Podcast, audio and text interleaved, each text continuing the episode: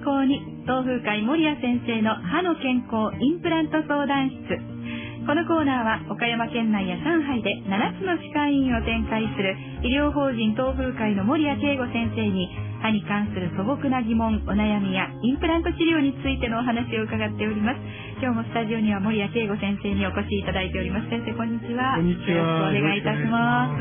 さてさて先生あの倉敷駅前にあります、い。新倉敷駅前？倉敷駅前、えーな なんで私芯が今出ちゃったんだ。倉敷駅前にあります。デンタルサロンハビーナに新しい先生があ、はいそうなんですね。あの、はい。まあ、非常勤でですけど、ええ。あの、インプラントのまあ専門医ということあで、そうなんですね、はい。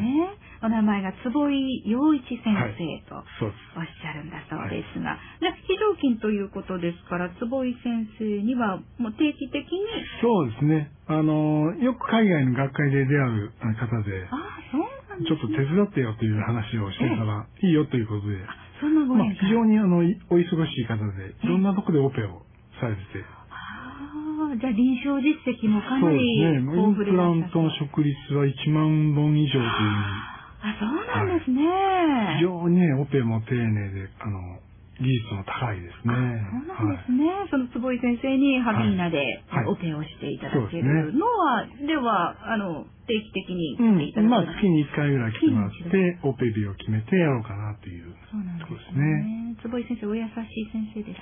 優しいですよ。あよ痛くないんですか？うまいこと入りましたよ。とかね。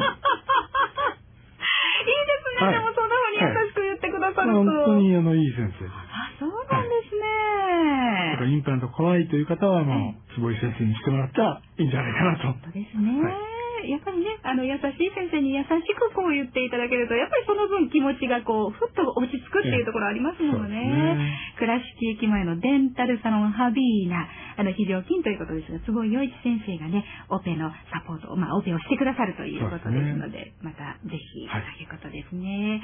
それから、先生、着実にやっぱりマラソンの実績をまた重ねられて、はいこの間もこの間、あの、津山の鴨郷というところで、フルマラソン。フルマラソン。日曜日ね、すごい暑かったんですけどね。ええもう最後の10キロもう嫌になりながら走ってましたでもフルをまた走られるっていうのが、まあ、先生素晴らしいですね。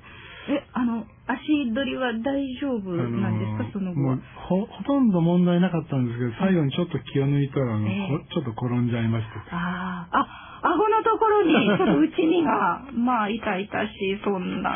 もう気をつけてください。本当に無理なさいません。でも、あの、タイムはどのぐらいですあの4時間25分でね、ええちょうど僕の初フルマラソンのタイムと同じなんで、あそうなんですね。やっと振りま、振り出しに戻ったなという感じで、あはいー、ここから頑張ろうか。改めてのね、はいスタートということですよね。いや、もうでもすごいピッチでまたスケジュールも入れられてるんですね、先生。マラソン。これ、あの、はい。前から入れてたんで、ええあの、頑張って入れたわけじゃなくて、あ、そうなんですね。に入ってるんですけど。入ってたんですね。はいい、や、それにしてもキャンセルせずにチャレンジしようという。そうですね。最大時の10キロ。はい。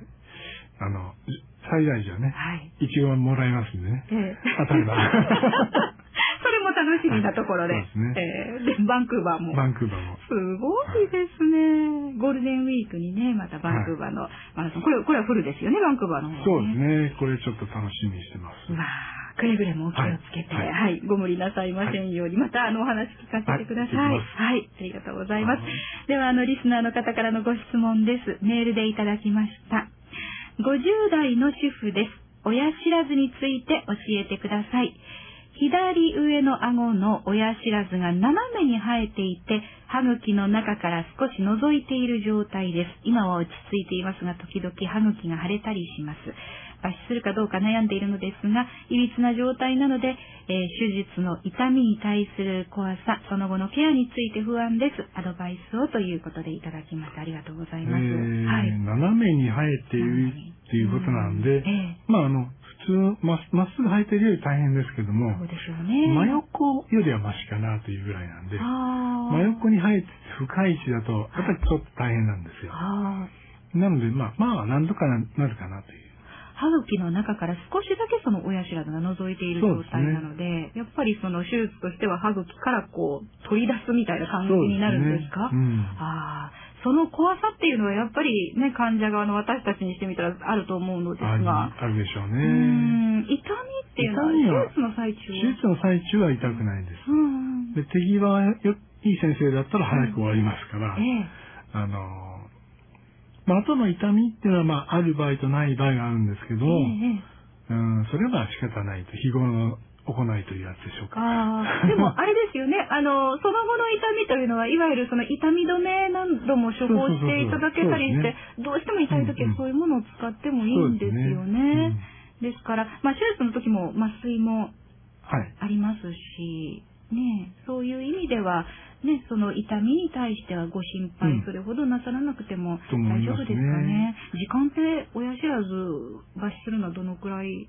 まあ、早ければ30分で抜けますし。そうなんですね。そうですね。あまあ、1時間見とけば大丈夫かなという感じ。ーやっぱり親知らずってない方がいいですか？うーん、まっすぐ生えてって噛んでる場合はいいんですけども、ええそういう斜めだったり、真横だったりした場合は、はい。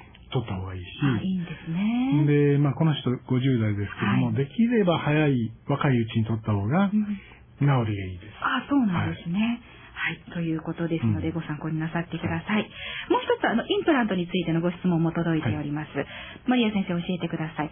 ドゾン入れ歯を使っているのですが、違和感があってしっかり噛めないため、思い切ってインプラントも選択肢に入れようかと考えています。うんインプラントの種類、方法によって料金を抑えることは可能なのでしょうか？というお尋ねです。そうですね。はいまあ、部分入れ歯もね、あの、うまくできて、その条件のいい場合は噛めるんですけど、ええ。じゃあ、まあ、今年、あのこの前あのメあのブログに書いたんですけども、はい。じゃあ10年後、20年後、30年後どうなってるのかなというのを考えたときに、やっぱりそのかかっあの歯をかけている、まあ、針金ですよね。かかっている歯というのは負担がかかるんですね。で、どうしてもこう動いてくるし、はい。あとその、しっかり噛むと、やっぱり骨が減ってくるんですよええね。でええええ30年経った時に結構悲惨なことになったりするんで、そうなんですね。まあ、そういう意味でインプラント。トはいいかなと思います。はい。で、インプラントの種類、まあ、こあの、国産のインプラントと使ってやれやれば、はい結構、あの費費用は抑えれるかなというところですね。そうなんですね。あの、あうん外国産のものよりも国産の方がやっぱりある程度まあ費用は抑えられる。ははいい。い。で、抜けてるのが、例えば4本抜けてるとこに、下顎ですと2本植えて端と端でインプラントというようなこともできるので、はい。まあそういう時は、あの、意外と安くつくかなと。そうなんですね。そのあたりもまあね、詳しうんくお聞きになってみて、はい自分のまあ歯の状態、それから、それから先の将来のことをまあ考えていただいて、じゃあ本当にどちらの方がいいのかなっていうことを少しね、これを機会に考えられてもいいかもしれませんね。今人生100年時代ですそうので。ですよね、はいやっぱりもうね、あの人生の最後の最後を終えるまで健康なその口の中の環境で過ごしたいですものね。はいぜひね、またあのいろいろとあの詳しいご質問もあの細かいご質問もあろうかと思いますので、無料相談会も行われます。ぜひあのご参加いただければと思いますよ。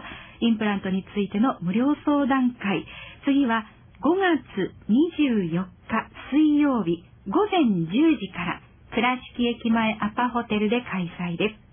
インプラントについてもっと詳しくお話をお聞きになりたい方はぜひご参加ください。森谷先生から直接お話を聞くことができます。インプラントの無料相談会へ参加ご希望の方は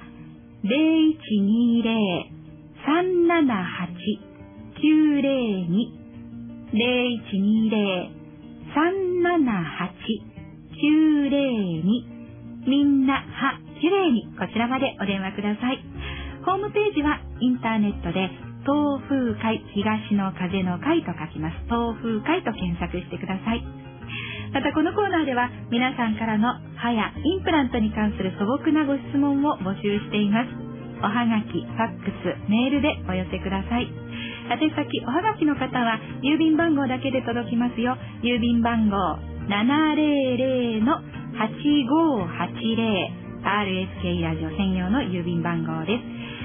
ファックスは086-233-3550。e メールはヒットアットマーク RSK.CO.JP。いずれも宛先は RSK ラジオカモ生イレディオ森谷先生の歯の健康係までお寄せください。いつでもお待ちしております。次回は5月17日水曜日のこの時間にお送りします。森谷慶吾先生でした。どうもありがとうございました。ありがとうございました。